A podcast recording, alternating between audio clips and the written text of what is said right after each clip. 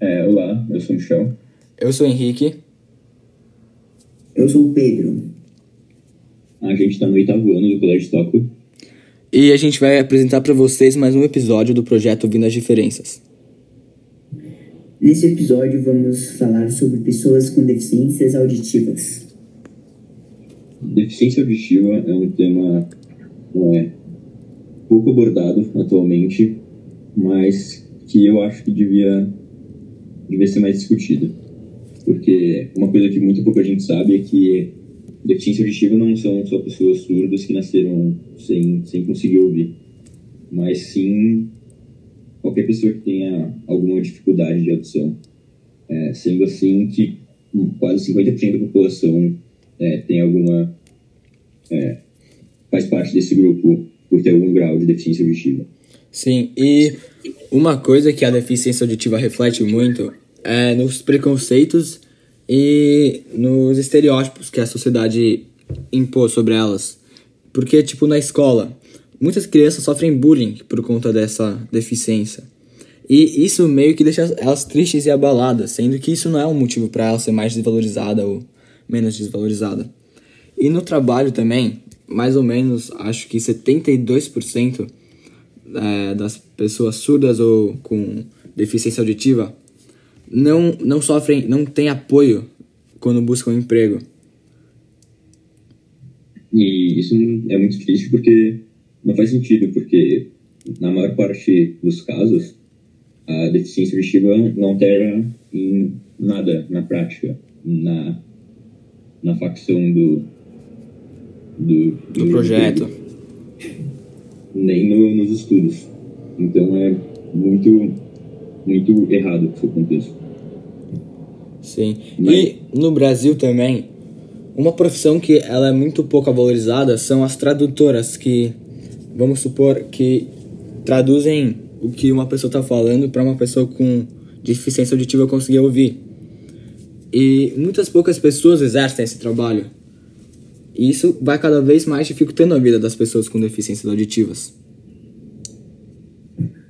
É, e, e além disso, também é Vale ressaltar que, mesmo as pessoas com deficiência com surdez total, mesmo sem a, as tradutoras, elas ainda conseguem entender o que é mar, entender o que alguma pessoa está falando em uma conversa para ela, porque elas conseguem ler os lábios.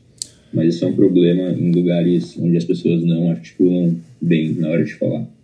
E com Covid é. também, que a gente começou a usar máscara, tá atrapalhando cada vez mais. É, e complicou bastante.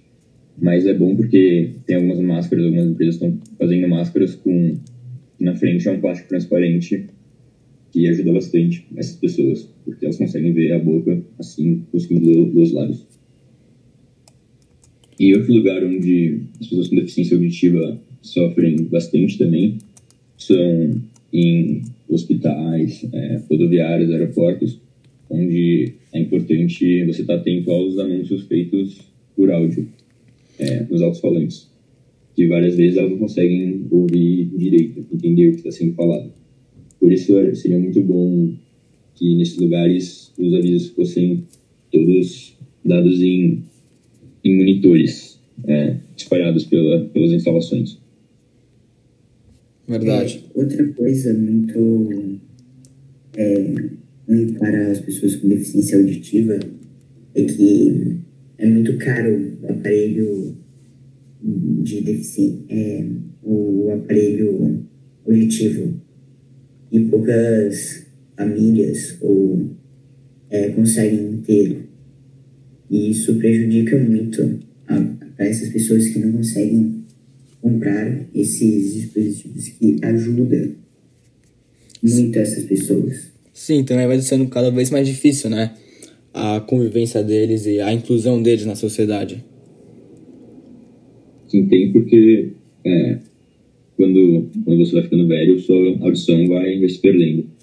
Então, é, é algo que, querendo ou não, é, é, quase toda, toda a população alguma, alguma hora vai passar a fazer parte dessa, desse grupo de deficientes auditivos. Sim. E para esse podcast a gente escolheu uma professora que o nome dela é, é Beatriz.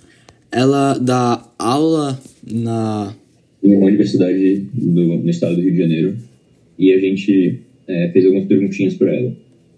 É, a primeira é, é se ela é, em que situações ela percebe que os deficientes auditivos mais são afetados pela condição deles. Pergunta número 1.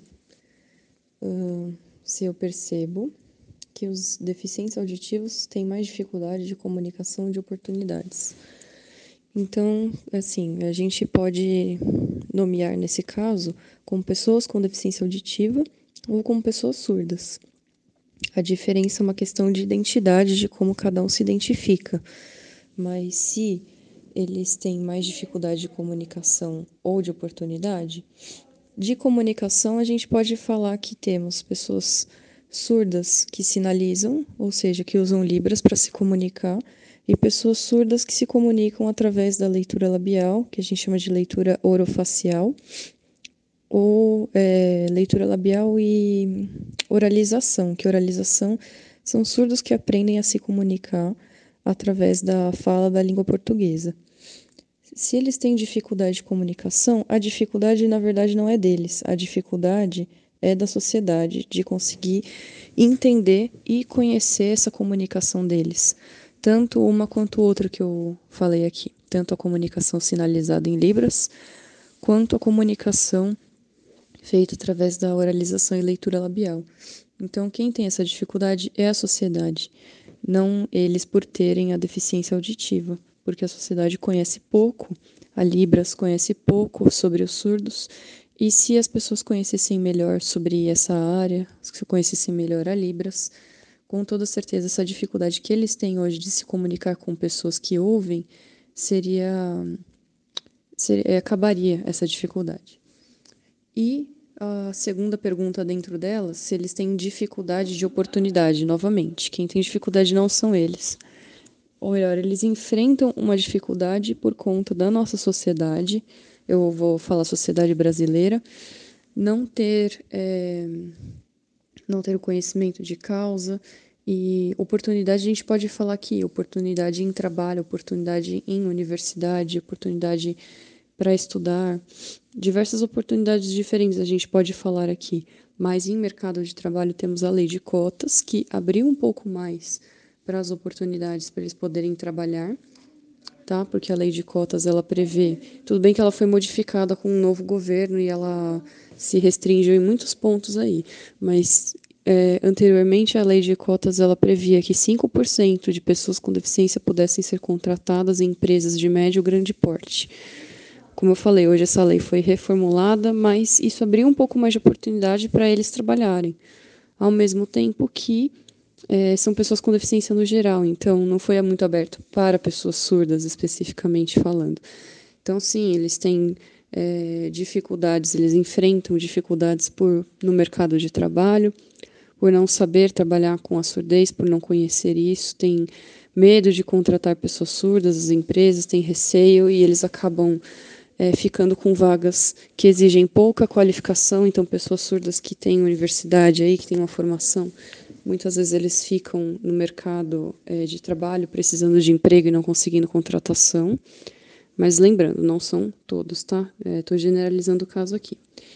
E oportunidades em universidades. Aí a gente também pode falar de políticas, porque de 2005 para cá, de 2002 para cá, a gente conseguiu leis que reconhecem a língua de sinais, decretos que falam sobre os direitos dos surdos, e isso expandiu muito mais as oportunidades para eles entrarem no mercado de trabalho, para eles entrarem na, no ensino superior, inclusive, e para terem direito a estudar em escolas.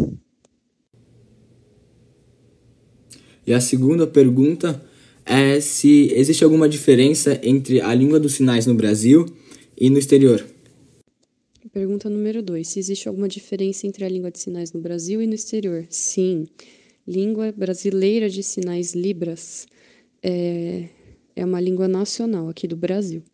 No Brasil existem outras línguas de sinais também, existem línguas de sinais indígenas, existem vários outros tipos de línguas de sinais aqui, mas a mais popular, mais conhecida é a Libras. E em cada país tem a sua língua de sinais. O que, que acontece? No Brasil, a gente recebeu a Libras no, a Libras se iniciou no Instituto no Rio de Janeiro, que se chama INES hoje, Instituto Nacional de Educação de Surdos, INES, INES. E lá no INES que se fundou a Libras. Esse instituto foi fundado por um surdo francês, se chama Ernest Rouet, e esse surdo francês trouxe a língua de sinais da França aqui para o Brasil. Mas foi se passando o tempo, isso foi no ano de 1854, se eu não me engano. Depois vocês podem conferir a criação do INES. E a língua de sinais aqui no Brasil chegou com uma língua de sinais francesa, mas ela foi se modificando, modificando, modificando, ao ponto que hoje temos a Libras e na França existe a LSF, que é a língua de sinais francesa. Mas é, esse movimento aconteceu pelo mundo, porque o, o primeiro instituto de educação de surdos do mundo foi na França, foi em Paris, que na época se chamava é, Instituto do, é, se não me engano, Instituto de Surdos Mudos de Paris, que na época se falava o termo surdo-mudo, hoje a gente não utiliza mais esse termo, é um termo errado de se falar. Surdos não são mudos. E aí veio aqui para o Brasil. Então eu comparo o seguinte: a língua de sinais francesa é que nem o latim. A língua latina originou o italiano, francês, espanhol e português. A língua de sinais francesa originou a Libras, originou a SL, que se chama American Sign Language, SIGN, né? Não Sign, SIGN Language, que é a língua de sinais americana, originou várias outras línguas de sinais pelo mundo. Então, são línguas de sinais que têm muitas semelhanças, a do Brasil, dos Estados Unidos, a da França e de outros países também, mas elas são línguas de sinais diferentes. E a última é se ela, se ela acredita se a língua de sinais é pouco valorizada no Brasil. Número 3. Eu acredito que a língua de sinais é desvalorizada ou pouco conhecida no Brasil. Sim, é uma língua minoritária. Por que, que a gente chama assim língua minoritária? Porque ela é uma língua falada por uma comunidade é, minoritária. Porque os surdos representam 3% da população brasileira. E os surdos que utilizam a Libras é um grupo menor ainda, porque esses 3% se refere a pessoas com deficiência auditiva no geral. Então, é uma língua minoritária, sim.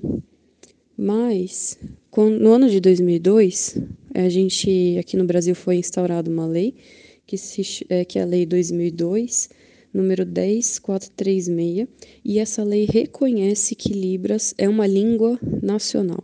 Então, ou seja, ela não falou que Libras é a segunda língua do Brasil, mas ela falou que Libras é uma língua que existe no país e permeia esse país que é utilizado pela comunidade de surdos.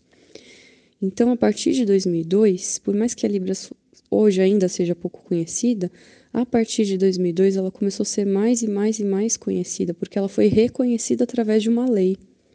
Então, hoje a gente tem que a língua dos sinais ela é um pouco mais conhecida aqui no Brasil, mas ainda assim, poucas pessoas, é, assim, muitas pessoas hoje sabem o que é Libras, já ouviram falar, já viram surdos se comunicando através da Libras, mas é, ainda assim, é, por mais que as pessoas possam conhecer a Libras nesse aspecto, não conhecem a fundo, não estudam a Libras, não sabem como é que funciona. Tem muitas pessoas que acreditam que Libras é só resumido ao alfabeto, a soletração. Tem pessoas que confundem a Libras com Braille. Braille não é uma língua, Braille é, uma, é um sistema de escrita pelos cegos. Então, sim, ainda é pouco conhecida por ser uma língua minoritária. Mas, como eu falei, por termos esse ganho nessa lei de 2008, reconhecendo que a Libras é uma língua no nosso país, desde ali ela se desenvolveu bastante, desculpa, se desenvolveu bastante e ficou mais conhecida. É, então é com essa participação é, que a gente é, vai é, vai estar tá encerrando o podcast. Vai estar tá encerrando o podcast onde é, fica a mensagem de que é, para tá todo mundo sempre atento a isso e não fazer uma pessoa com deficiência auditiva passar por uma situação desconfortável onde ela se sinta desvalorizada. É, então, obrigado. É, eu me esqueço. É, eu sou o Michel. Muito obrigado por ter ouvido nosso podcast. Muito obrigado por dar esse momento para nós e Tchau, minha boas.